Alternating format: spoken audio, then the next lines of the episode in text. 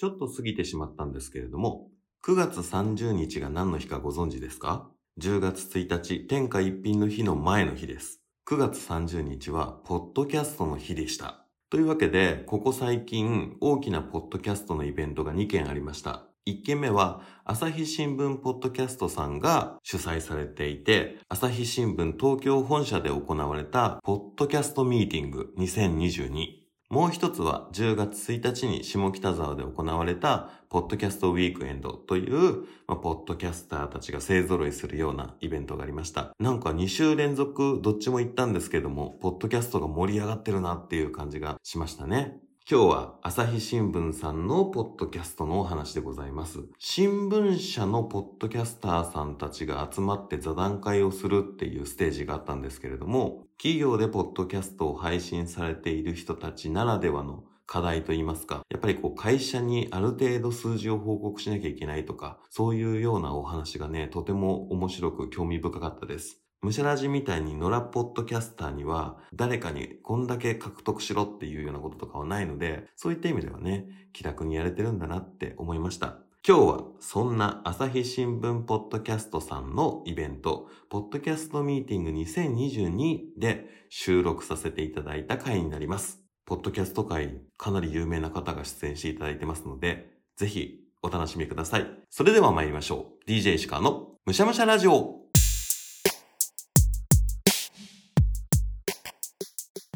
こんにちは。趣味を何でもむしゃむしゃ DJ 石川です。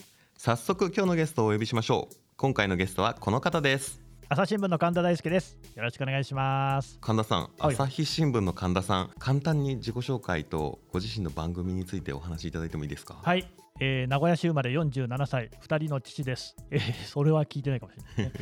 えっと、朝日新聞ポッドキャストっていう番組をやっておりまして、いろいろなプレイリストあります。ニュースの現場からとかメディアトークとかですね、ありますので、ぜひ聞いてください。ありがとうございます。はいもう完璧ポッドキャスターの方でございます。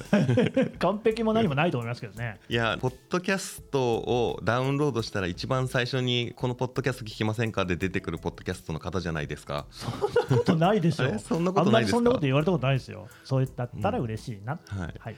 一番最初ポッドキャストを僕も始めようかなって思った時にとりあえずポッドキャストのやり方わかんないしいくつか聞いてみようの中で、うん。こう聞いた方なのであら。あ始める前に聞いた方だっていうので ちょっとドキドキします。聞いて気が楽になったでしょ？あこんなんでいいんだっていうね。いえいえとんでもないですよ。そんなことないですよ。はい。では早速本題に入りたいと思います。はい。その神田さんのうん。普段あんまりポッドキャストでは喋らないと思います。趣味って何ですか？ドラクエウォークです。ドラクエウォークちょっとアメトーク風に言ってみましたけど。はい。ドラクエウォーク芸人ですね。そうですね、はい。芸人ではない。記者です。はい。ドラクエウォーク記者さん。そうですね、はい、ドラクエウォーク僕自身もダウンロードしてちょっとやったことはあるんですけどあらあら。続かなかったんですよ。あのポケモン GO とかもやってませんか？ポケモン GO は1年ぐらいやったんですけどピクミンブルームとかピクミンはやってないですウォーキングデッドはちょっとやりましたね。はあはあ、うん。歩いてそうですね。遊ぶ。はいはい。はい。神田さんの中でのドラクエウォークの魅力って何ですか？えっとちょっとまあいろんな遊び方ができるんですがやっぱりこれによって僕は本当人生が変わったと言っていい。というのはですね歩くっていうすべての行為がうん。自分が得をすることにゲーム中でつながるわけですよ。はい、だからね僕も家族がいるじゃないですか、うんね、妻にあれをやってくれとか、うん。これを買ってきてくれ子供にね図書館に本を返してきてくれはい、すべてがご褒美。歩きたいんだもんこっちは。だいぶ細かい依頼をされてるんですね ご家族に、しまった家庭の内情を喋ってしまった。まあでも本当にそうで、うん。だから最近は会社に行くのとかもすごく歩くようになったんですよ、うんうん。でそうするとね街の様子も見えてくるし、はい。まあ、月並みな言い方ですけれどもあ、うん。こんなとこにこんなもんあるんだみたいな。はい。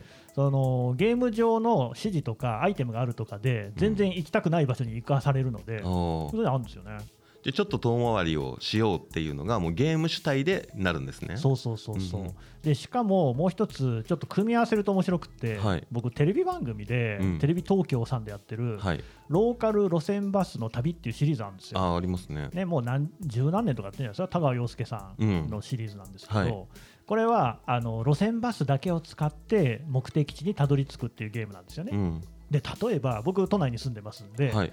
都営バスの1日乗車券を購入するわけですよ。うん。でこれを買ってでバスをつないで目的地へ行く、はい。で歩くんですよもちろんうんただ、えっ、とね、これ面白いのは、ネット上にね、ドラクエウォークをプレイしてる人ってたくさんいて、はい。で、このアイテムはここにあるよ、これみんな共通なんですよ。うん。どの人のゲームの画面でも同じ場所に現れるものがあるんですね、それをね、共有してるんですよ、情報を。うんうんあそれ取りに行きたいけれども、ちょっと遠いなというような時なんかに、バスをつないでいくわけですよ。うんうんで、えーバスバス停に近いとは限らないんで、そこから歩く、あー。あるいは近場にあるときは歩くと、そうすると、例えば都営バスをつないで、いかに効率よくアイテムを集めるかみたいなうん、そういう遊び方もできるっていう。なるほどバスに乗ってる間はもうほとんどドラクエウォークの機能としては使えないもんなんですか？あのね、使おうと思えば使えるんですよ、うん。つまりなんかアイテムとかってその辺に出てくるのは、うん。歩いていてもそのバスに乗っていてもスピードはい。さえゆっくりだと。ほらバスってね、うん。発車するときとかって遅いじゃないですあかー信号待ちの間だったりとかその最初に動いたタイミングだったりとかは歩いてる判定がされるんですね。取れるっちゃ取れるんですが、うん。まあ、それは邪道っていうことで やっぱそこは抑制を効かせてですね、うんちゃんと歩いていくっていうことにはしてますね。はい。ドラクエウォークマンシップにのっとってるわけですね。そうですね、でも本当にこれのおかげで僕都内でとりわけあの会社がね東側に中央区築地っていうところにあるんで、うん。この辺はもう行ったことない場所ないんじゃないかぐらい歩いてますし。じゃあ普段のこう仕事での行き来だったら行かないような小道にもドラクエウォークのおかげで行って新しいお店発見したりなんていうリアルでのフィードバックもあるっていう感じなんですか、大体ねほらあの東京なんてめちゃくちゃ電車走ってますから、はい。行ったことない駅って必ずありますよね、うん、まずないと思いますよ僕。うん。もうその駅単位でなくなっていくんですね。なくなりますねでそれが面白いのはやっぱりその東京って街がひたすらずーっとつながってるんですよね、うん。でただその電車に乗っちゃうとそれこそデジタルはい。つまりここだけっていう一致点で分かるんだけれども、うん。だけどやっぱつながってんですよね、うん。そうすると東京の位置関係とかが見えてきてあここには坂があるなと、はい。川が流れてるなみたいなところから街のこうなんか成り立ちみたいなものもうん。ちょっと分かるんですよね。はいなんか頭の中に路線図で入っていて、うんうん何々線と何々線のどこ駅っていうのは頭に入ってるんですけど意外と歩いてみたら近かったみたいなことってありますね。本当に歩いてみないと気づけなかったりしますよね。っていうかそうなんですよ僕最近気づいたんですけど、うん。地下鉄とかに乗るのってうん。まあ階段を降りたりえまず駅が階段降りていくでしょ、うん。そこからホームにまた階段降りるでしょ、はい。大江戸線とかだとすげえ大変ですよね、うん。でまあ普通の地下鉄だったとしてもそれでまた降りたらうん。階段登ってこなきゃいけないでしょ、はい。でその間の時間とかっていうのが結構長いうんなっていう、歩くと意外とそのそっちの方が逆に近いんじゃないかぐらいのこともあるんですよね。大江戸線一駅とかだったら歩いた方が全然良かったりしますよ全然ね。で一駅どころか会社築地にあるんですけど、うん。渋谷とかだったらもう全然歩けますね。うん確かに、67キロぐらいかな、うん。はい、そんだけ歩く魅力みたいなのをドラクエウォークで気づかれたってことなんですけど、うん、そのたくさんウォーク系のゲームってあるじゃないですか最初に冒頭に話したように、はい。ポケモン GO だったりとか。その中でドラクエウォークを選ばれたのはやっぱりその昔からドラクエをプレイされてたとかもそういうのがあるんですか？完全ドラクエ世代なんですようん。ねでドラクエの最初の1が出た時にはい。子供だったんですよね、うんうん。小学生だったんですよね、はい。っていうぐらいでだからリアルタイムにずっと付き合ってるんですよ、うんうんうん。僕ゲームもともとまあこの世代はみんなやってると思いますが、はいドラクエだけは11まで全部やってる。おーもうじゃあオンラインの10もやってるしっていう。10もねやりました、うん。だからその全部はやってないんですよ。10はなんか何章みたいなの分かれてて、はい。第1部かな、うん。まではやってますね、うん。あじゃあもう石板も集めたし、集めた集めた、はい、結婚もしたしっていう。結婚した。それで5ですよね。5ですね。石板は7ですよね、はい。うん、そうですね、ちょっとそう横道ずれますけど。はいフローラとビアンカはどちらを選ばれたんですか？あーこの問題ね、はい。ドラクエ5でね、はい。花嫁どっちを選びますか問題、うん。どう考えてもシナリオ的にはビアンカを選ばないといけないわけですよ、はい。そういうふうになってますからね、うん。で、まあ、フローラを選ぶっていうのはそのまあサブ的に要するにビアンカと結婚するんだっていうのを主人公に選ばせるために作られた存在だと僕は思ってるんですよね、はい。なのでフローラです 天の弱な。逆にねそんなのに乗ってたまるかっていう、はい。でもまあそこら辺はあんまり関係ないっていう感じがしますけどね、うん。うん。いやなんか5の話が出たらこれは聞かなきゃいけないお作法かなっていう。ありますよね。もありますよね。あるある、うん。うん。ドラクエってやっぱり今度また12も出るって言ってますけれども、だんだんそのね、えーユーザー層が固定化してるみたいな話もあるじゃないですか、うんだから男性がやっぱ多いんですよ。そうですね。僕もねそのマップ上にアイテムが出るところ行くと、うんやっぱり他にもね来てる人とかいるわけですよ、はいあとなんかボスのモンスターをみんなで倒そうみたいなのもあって、うん。大体やっぱりおじさん 僕と同年配の人が多いですもんねああ。なんか10があってから女性ユーザーも増えたのかなっていう印象はあるんですけどまあ、でもやっぱりドラクエウォークやってると男性が多いって印象ですか？10ってなんで女性人気あるんですか？なんかオンラインゲームでしかもその10をプレイしている女性と10をプレイしている男性がこう出会うみたいな漫画があるんですよ。あるんだゆうべはお楽しみでしたねっていうタイトルの漫画があって。それドラクエ1の名台詞ね。名台詞です。ローラ姫を連れて行くとね、宿屋さんが言うやつね、うんでなんかオンラインで仲良くなってリアルでもオフ会をする人たちみたいなのがリアルでいるらしくて、あー、面白いですねそれはね、うん、うんうん。だからもうその10でもそういうリアルに落とし込まれてたりとかウォークでもリアルに落とし込まれてたりとか冒険に出たかった人たちをうまく取り込んでますよねドラゴンクエストっ確て、でも絶対ウォークで出会ってる人いないだろうな。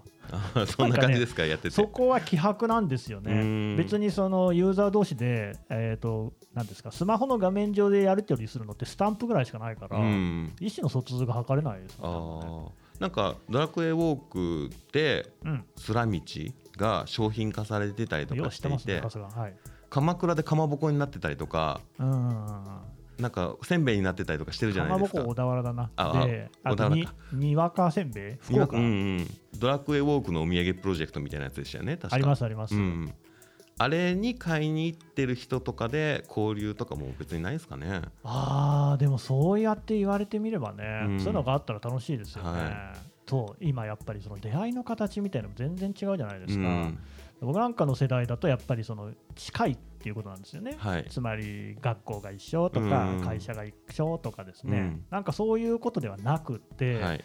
趣味が一緒うん、っていうので昔は知り合えなかったですよね。そうですね。携帯もなかった時代は、はい、だけどスマホとかってむしろそっちの方がやりやすいっていうね、うん、趣味が一緒で結婚したら楽しいですよね。そうですね、うん。なんかもう mixi ぐらいからそういう趣味でつながるみたいなね。うん、コミュニティみたいなのがあってから近い距離とかではなくてはい。距離の近さではなくて、好きなものの近さで友達になるみたいなのがどんどん当たり前になってきてますもんね。でねそれをだから僕の知り合いに伊藤大地っていううん。デジタル編集長がいるんですけど、はい。その人が若い人から聞いたのは、うん、え伊藤さん逆にそんななんか、ね、たまたま職場が一緒になったとかたまたまクラスが一緒になったみたいなことで好きになるとかってありえなくないですかと。だって価値観が一緒な人と隣にいるっていうのはこれは話はわかる。だけどそうだね言われてみればその通りで、うん。ただのそのなんていうかしその隣にいるっていうのは何の共通点もないわけでしょ。うん。むしろそこから探していくみたいなのってだるくないですか的なねこうそれはでも理にかなってるなと僕思いましたね。そうですねうん、いわゆるその運命っていう言葉の捉え方が昔と今ではちょっと違うのかもしれないなっていうのはありますね。運命信じます？いや運命っていう言葉は便利なんで使えますけどうん 結局行動の結果だなとは思ってるのでうん信じているかって言ったら怪しいですけどね。うんうんうんうんでも運命がやっぱり捉え方違ってきますかね。はい、そのたまたま近くにいたっていう運命となんか好きなもののために動いて出会うってなんかちょっと違う気がするなとはうん。そうだから結構今の方がより自分の好きなものを明確にしていくことが求められる社会ではあると思うんですよ。うん。だから推しっていう言葉はもう端的にそうだなと思ってい。て、でその推しを明らかにすることによって周囲に自分と同じ価値観の人が好き吸い寄せられるみたいなのがあるんだろうなと、うん。それってでもなんかまさにね僕らの昭和の世代にはなかった話だなと思って、うん、そうですね。なんか今のそういった意味での運命の見分け方みたいなのがパッと見た時にパッと出会った時に気づけないじゃないですか。気づけない。今こうやって神田さんと対面していても、はいはい。聞いてなかったらドラクエウォークをやってる人だっていうのわは 絶対わかんないんで、うん。僕がドラクエウォークもやっていて神田さんやってたとしても、うんうん。あドラクエウォーク好きなんですか？ってならないからオンラインでしかそういった意味では会えないっていうものになってますもんね。確かにね、うん。そういうのも、まあ、例えば僕が学生だったらクラスとかで一緒にやったりすんのかな？いやしないだろうな。だってねドラクエウォークのゲームのシステム的に2人で一緒に歩くっていうのがあんまりメリットないですもんね。デートでやったりしあまあでもしなくもない。のか、うん。えドラクエウォークをはい。始めたきっかけは何だったんですか？えっとね、僕もともとウォーキングゲームがやりたかったんですよ。うんうん。じゃあなんでかっていうと、ポケモン GO の方が早いじゃないですか。僕ね、あの時イランっていう国にいたんですよ。お中東の国でね。はい。でも、ポケモン GO が日本でも大流行りしていて、ーうんで当然記事で読んでね、はい。あやってみたいと思ったんですよ。うん。インストールしました。はい。えー外に出てみたらですね、うん。何にもねね出てこないんですよ。っ ていうかね、地図は出てくるんですけど、はい。その何でしたっけ、そのポケストップ的なやつ、うん。とか何にも出てこないんですよね、はい。そもそもなんかモンスターみたいなのも出てこないし、うん。あおしまいだと思って、はい。やっぱりイランには対応しなかったんですよね、うん。それ以来、俺はやりたいって思ってたんですよ、はいで日本に戻ってきました、2017年4月。うん。だけど、もうみんながやってるってことは、僕より先行してる人がたくさんいるってことですよ、はい。自分より集めてるプレイヤーばっかりですよね。悔しいじゃないですか、うん。そんなの。と思ったら、ドラクエウォークがサービス始めますよって言うんで、これだと、ああはい、運命ですね。食いついちゃった。そっか。じゃあそういうタイミングもあってでまあもともとドラゴンクエストも好きでっていうことでドラクエウォークをやられてるわけですね、うん、でも本当にやってよかったと思うのは、うん。足の筋肉とか見違えるようになりましたね。なんかめちゃくちゃゴツゴツしてますもんね、今。うん。あじゃあもう明らかに歩いてるんですね歩いてますね、うん。はい。他のウォーキングアプリに浮気したことはないんですか？一切合切ないですね。ああもうドラクエウォーク一筋で。そうですね、うん。もうやっぱりそれも結局、最初からやってるんですよ、うんうん。ドラクエウォークをね。うんで、他のアプリを一緒に走らせるってことも、これはできるとは思うんですけれども、最初からやってて、しかも結構自分もそのゲーム世界で強くなってるわけじゃないですか、うん。もう手放せない、完全にこのソシャゲのね、罠にはまってますよね。うん。課金もちょっとだけしてますもんね。でも課金をちょっとだけで止められてるってすごいですね。いや、それ、まあ、僕も大人なんで、うん。47歳なんで、本気で突っ込んだらうん。大変なことになると思いますけうん。ど、さすがにね、だけど、ソシャゲはソシャゲの良さもあると思っているので、はい。まあ、基本やっぱり、あのバカにされがち、悪く言われがちだと思うんですけれども、うん。僕はそんなこと全然ないと思ってます、ね。はい。うん。実際ね健康面でもフィードバックされてるわけですしね。そうですね、うん、ドラクエウォークをやっていく上でのはい。目標というか なんかいやこのモンスター捕まえたいん捕まえるやっつけたいんだだったりとかそういうのって何かあったりするんですか？全然そっちはないんですよね、ゲームでどうなりたいっていうのはなくて、うん。僕の野望っていうのは、日本中に自分の知らない場所をなくしたいんですよね。ほら土地勘って言葉あるじゃないですか、はい。大体ここ行ったらね、うんうん。あこっちだよってのが分かると、うん。で僕の生まれたのが名古屋っていう場所なんで、はい。まあ名古屋の辺の地理土地勘はあるわけですよ、うん。だけど、この間それこそローカル路線バスの旅を見ていて思ったのが、うん広島県と岡山県の間、県境あたりの話をしてたんですよ、はい。全然知らないんですよね、うんそういうところが日本の国内にあるっていうのが、ちょっと尺ですよね、あやっぱ将来的にはお遍路さんとかやりたいと思ってますもんーうんうね。ん。うん。もう全部行ったことのあるところにしたいんですね。そうですね、なんかね、こういう今、世の中に、令和の世の中に生まれてるのって、うん。交通の手段とかもすごく便利だし、はい。移動の自由もある、うん。こんな世の中って、しかし人類の歴史の中で、本当にわずかな期間だと思うんですよ、うん。もう存分に味わってから死にたいですね。もうその歩き回りたいのははい。一旦国内なんですか？あのね、そう、もう海外も結構、その特派員っていう海外の専門記者をやっていたので、はい。であと、もともと旅行好きなんですよ。うん。えーとね、60カ国は下らないと思うんですよ、行ってるとこねだけど、そっちの方で行ってない地域とかって山ほどあって、うん。例えば南アメリカ大陸って僕、全く行ったことないんですよ、ね。はい。でいずれ行ってみたいなと思ってたんですけれども、うん。びっくりすることに、ですね年を取ってくると、うん。そっちはね、だいぶ億劫になるんですよね。やっぱね、しんどいんですよ、うん。海外旅行するのって。何時間も飛行機乗りますしね南そうまずそれが丸一ですよね、うん。それから行ってからもう言語が違う、習慣が違うで、適応していくのって結構大変なわけですよ、だけど日本だったら言葉も通じるし、それから言葉より何より、なんていうのかな、感覚が通じるんですよね、うん。全然違うんで、やっぱりその外国へ行くとね、はい。そうすると、ある程度はやっぱりかなり気負っていかないといけない、うんこういうのはできにくくなりましたね、うん。年は取りたくないですね。さらにこうコロナで生きづらくもなってるから。ね。ううん。んまあでも日本に来にくいっていうのはあるかもしれないけど、うん。外国はそんなにそうでもないところもいっぱいあるんじゃないですかね。あもうマスクしないって言いますしね。そうそうそうそう。うん確かに。僕も海外好きで結構いろいろ行きま旅したけど。行のことよく話してらっしゃいますよね。はい、うん。月に1回自分の趣味についての話もしていてまあそこではバックパッカーやってた時に行った国の話なんかもしてます。えちなみにどこ行ったんでしたっけ？えっ、とまだ話してないですけどインド行ってたりとかあとはモロッコだったりとかいいですね。タイだったりとかあいいとこばっかり行ってますね。結構いろいろ行ってはいますねモロッコいいですよね。モロッコいいですね楽しいですねうぜひ皆さんにお勧めしたい。うんえモロッコどこの町行ったんですか？モロッコはあのサハラ砂漠の真ん中のテントに泊まってみたくてああいいです行ね。きましたねああもう星も綺麗だったでしょ。はいねラクダに乗ってラクダに乗っていいですね。うん、もう砂丘登って熱中症になりましたけど それは良くないな。いやでもあの砂漠のホテル泊まると1週間ぐらい体のどっかしらから砂が出てくるんですよね。ああわかるわかる。ううんんうん。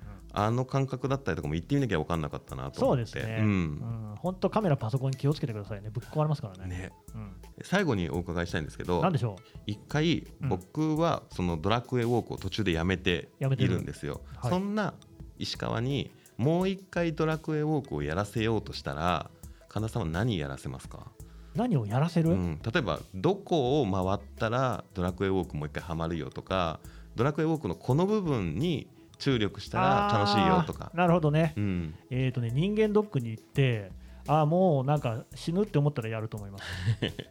なんかねやっぱり僕もメタボ検診とかで引っかかるわけですよね。そうすると運動をしなさいとか当然言われるわけですよ。うんうん年を取ってくれば取るほど生活習慣病、はいね、糖尿病であったりこういろいろな、ね、病気のこう、ね、毒牙が襲ってくるわけです、うん。痛風とかね。はい。そういうのをしかしやっぱね歩くってすごいいいらしくって有酸素運動だし、うん。あとねあの本気で歩くのが大事なんですよ。うん。つまりちんたらぽんたら歩くんではなくて、はい。マジでこうは走るまではいかないんだけれども、うん。スピードを出して歩く。はいこれはね結構体に効きますし、うんうん。僕すげえ思うんですけどやっぱ人間結局体力だなと思って。うんなんか仕事もそうだしあとなんていうの感情、はい。感情の起伏って誰しもあると思うんですよ、うんただよく寝た日っていうのはあんまり怒ったりしないと思うんです。うんわかりますで結局総合的な体力の高い人っていつもニコニコしてられると思うんですよ、うん。僕ニコニコしていたいなとは思ってるんですよ、はい。あんまり できてないんですけど、うんそういう意味でもあの運動をするっていうのが大事。はい。なので、えー、と健康診断の結果でですねガンマ GDP が高いみたいなのが出たら まさにドラクエウォークのやり時。なるほど。出てますか？はい。やり時でした。じゃあ条件は整っちゃったな。そうですね。整っちゃった。まあドラクエウォークじゃなくてもいいと思いますよ、うんウォーキング系のアプリいっぱいあるんで、はい。何かしらいいんじゃないですかね、歩いてる間早く歩くっておっしゃってたじゃないですか、はいはい。ドラクエウォークをプレイするときは立ち止まってっていう感じになるんですか？えっとねその時々なんていうのかなイベントによっても違うんですよ、うん。割と立ち止まりが求められるものもありますけれども、はい。例えばさっきあの築地から渋谷まで歩くって言ったじゃないですか、うん。そういう時はもう速歩ですよね。はい。目的地が決まってる時とかはバーっと早く行く。うん。最長で和光市ぐらいまで行ったことあると思いますけど、はい。それはやっぱ早く歩かないとあの日が暮れてしまう、うん。もうすごいね歩き出すと思うんですけど、はい。時間で制約があるんですよ。何歩歩けるとかっていうのは比較的何歩でも歩けるんですよ。うん。人間なんて、はい。だけど時間がなくなっちゃう、うんえー日暮れてから歩くっていうのもね車とか危険ですからなんでねそこら辺を考えると早く歩かざるを得ないですね。はい、でもその歩いた距離によってレベルが上がったりとか強くなったりとかするっていう、まんざらそうでもないんですけれども、うん。やっぱどうせやるんだったらそこら辺も加味していくと、はい。であと体調によってゆっくり歩く日があってもいいと思うんですけれどもうん。もうやっていくとですねよりなんか深まるかなっていう、はい、い、いですよ。やっぱり自分のこう足がですね、うん。なんかこうゴツゴツしていくっていうのは まあ、うんこれ男性ならではなのかもしれないけど、はい。ただ一個難点があって足の裏がねなんか皮が硬くなってくるんですようね、ん。でそうするとねなんか例えば家族子供なんかと接触した時に足の皮が分厚すぎて、うん。子供の皮がなんかこう傷がつくっていうね。はい。それぐらい硬くなっちゃうっていうね。はい。あそういうデメリットがありますよっていうことなんですね。うん。そうですね。なるほど。はい。わかりました。じゃあその足の皮が硬くならないぐらいまず始めてみようかなと思います、やってくださいはいというわけで本日のゲストは神田さんでしたありがとうございましたありがとうございました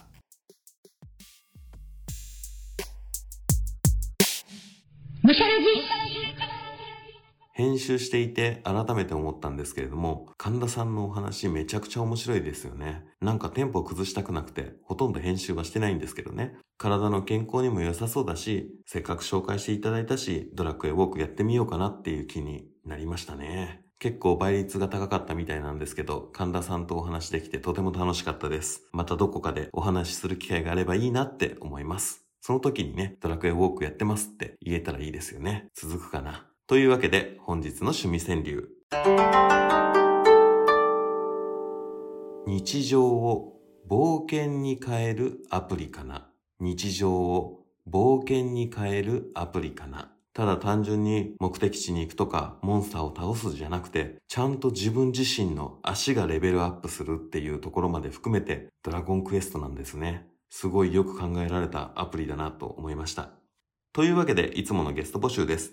どんな趣味でも構いません。番組に出演してみませんか？あなたの好きなものの話を聞かせてください。その趣味に対して歴が浅いとか長いとかお金をいっぱい使ってるとか使ってないとか年齢が若いとか年齢を重ねてるとかそういうの一切関係ありません。こういう年齢でこういう思考の人がどれぐらい楽しんでいるのか、どういうふうに楽しんでいるのかっていうのは立場によって違うし、それが偉いとか偉くないとか一切関係ないですよっていうことを知るためにこのラジオをやっていますので、いやいやそんな趣味なんて言えるようなものがないからなんてよく言われる方がいるんですけど、そんなこと一切気にせず、武者ラジオを Twitter で検索していただき、ちょっと興味ありますって DM いただけると、もう日程を調整して収録させていただきますので、皆皆様からの熱いご意見、そして参加希望お待ちしております。Twitter やってないよという方は、メールアドレスもご用意しております。メールアドレスは、むしゃラジオアットマーク gmail.com むしゃラジオアットマーク gmail.com です。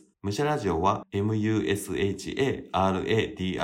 です。musharadio です。皆様からの DM、メールお待ちしております。最後に、むしゃラジは、Spotify、Apple Podcast、Google Podcast、Amazon プライムミュージック、KKBOX、YouTube などで配信しています。内容はどれも同じなので、使いやすいものでお楽しみください。その際、番組フォローやコメント、評価をお願いいたします。皆様からのコメントや、レビューのコメントじゃなくてもいいんですけど、Twitter でもエゴさせていくんで、皆様からのコメントがとても日々の活力になっております。最近イベントでいろいろ声かけていただいたりとかして、実際に届いてるんだなっていうことが分かって、よりね、モチベーションが上がってるタイミングでございます。それでは、今回はドラクエウォークをいただきました。ごちそうさまでした。お相手は石川でした。バイバイ。